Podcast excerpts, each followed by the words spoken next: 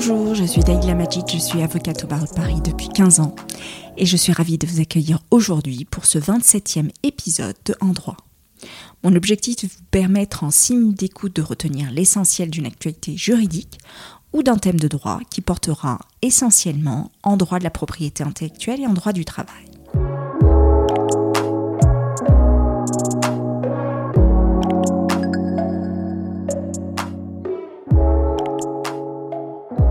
Aujourd'hui, je vais vous parler d'une nouvelle loi qui a été publiée le 8 juillet de cette année, qui instaure la majorité numérique à 15 ans pour s'inscrire sur les réseaux sociaux. Cette nouvelle loi contient également des dispositions qui visent à mieux lutter contre la haine en ligne. Selon une enquête de la CNIL de janvier 2021, les jeunes internautes se connectent de plus en plus tôt. Selon la CNIL, la première inscription à un réseau social semble intervenir actuellement en moyenne vers 8 ans et demi.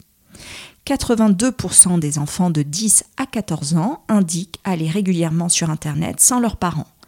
Et en moyenne, 70% des enfants de tout âge indiquent regarder seuls des vidéos Internet, un chiffre selon la CNIL qui est minimisé par les parents. Donc, pour mieux protéger les enfants, cette nouvelle loi est venue compléter la loi de juin 2004 pour la confiance dans l'économie numérique, pour définir les réseaux sociaux, une définition qui reprend celle du règlement européen sur les marchés numériques. Les réseaux sociaux tels que par exemple TikTok, Instagram ou Snapchat seront soumis à de nouvelles obligations, comme celle de refuser l'inscription à leur service des enfants de moins de 15 ans, sauf si un des parents a donné son accord, d'informer lors de l'inscription les enfants de moins de 15 ans et leurs parents sur les risques liés aux usages numériques et les moyens de prévention, et sur les conditions d'utilisation de leurs données personnelles. De permettre aux parents ou à l'un des deux de demander la suspension du compte de leur enfant de moins de 15 ans et d'activer lors de l'inscription d'un mineur un dispositif de contrôle du temps passé en ligne. Le jeune devra donc informer régulièrement par des notifications.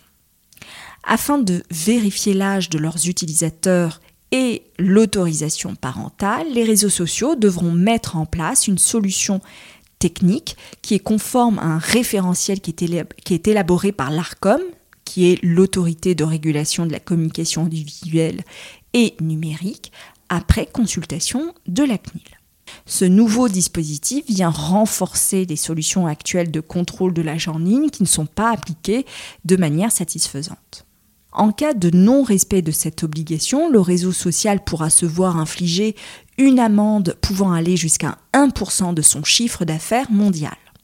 Ces nouvelles obligations ne s'appliquent ni aux encyclopédies en ligne à but non lucratif, ni aux répertoires éducatifs ou scientifiques à but non lucratif. La majorité numérique du mineur doit aussi s'appliquer aux comptes déjà créés et détenus par des enfants de moins de 15 ans avant la loi. Et donc les réseaux sociaux auront deux ans pour recueillir l'accord des parents. Aussi, cette nouvelle loi instaure des dispositions qui visent à mieux prévenir et poursuivre le cyberharcèlement.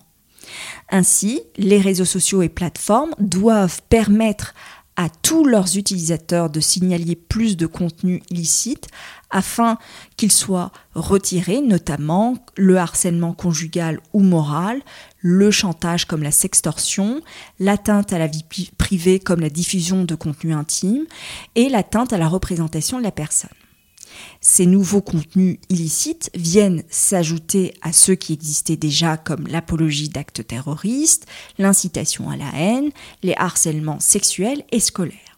Aussi, la loi impose dorénavant des délais aux réseaux sociaux et aux plateformes pour répondre aux demandes des autorités en cas de délit en ligne, ce qui n'existait pas avant.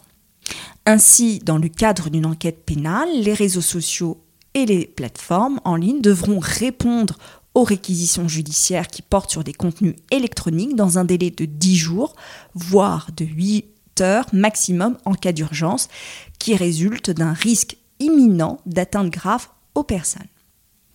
Je reprends une analyse intéressante du professeur Cyril Douneau dans son article intitulé L'inquiétante dérive liberticide de la France, paru dans la Semaine juridique, dans laquelle il affirme justement, et je le cite, que dans ce texte adopté par le Sénat et transmis à l'Assemblée nationale, les meilleures intentions comme la protection des mineurs en ligne, la cybersécurité, la protection contre une ingérence étrangère côtoient les pires, comme le blocage administratif des sites Internet, peine complémentaire de suspension d'un compte d'accès à un service de plateforme en ligne.